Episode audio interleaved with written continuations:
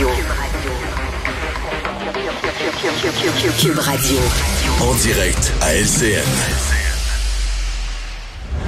Alors, il est 15h30, c'est le moment d'aller joindre Geneviève Peterson à Cube Radio. Bonjour Geneviève. Salut Raymond.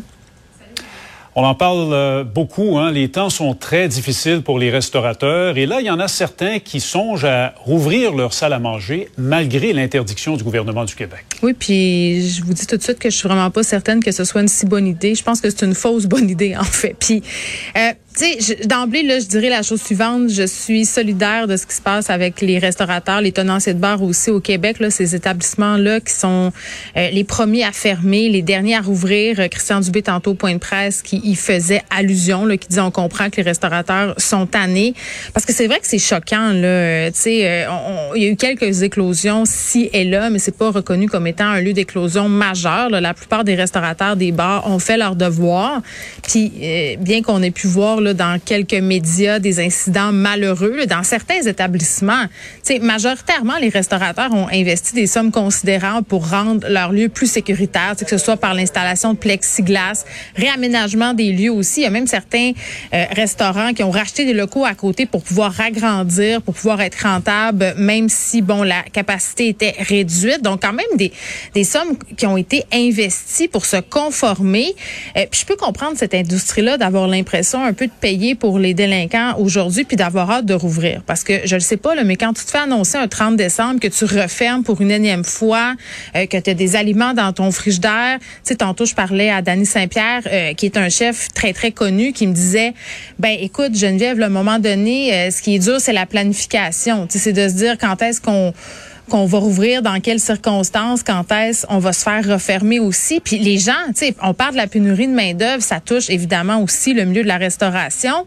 Euh, admettons que moi, je suis une personne qui se dit, j'aimerais travailler en restauration.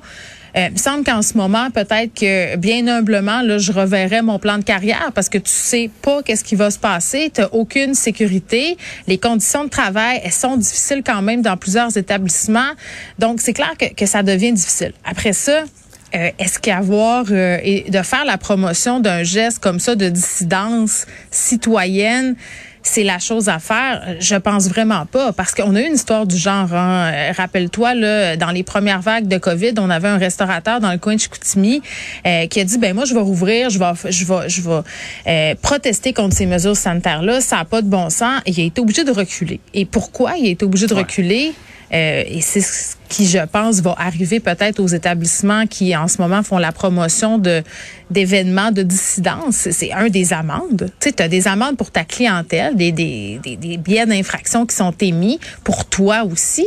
Puis c'est le permis d'alcool. Euh, tu sais, il y a des règles qui sont très strictes concernant le permis d'alcool. Donc, je sais pas ce que les restaurateurs gagneraient à faire ça. Je pense que le gouvernement est au courant en ce moment que c'est difficile pour cette industrie-là. Euh, faire un coup d'éclat comme ça, oui, ça attire l'attention. On est en train d'en parler en ce moment, mais est-ce qu'ils vont le faire? Moi, j'ai des gros doutes. J'ai des gros, gros doutes sur la faisabilité d'une telle opération.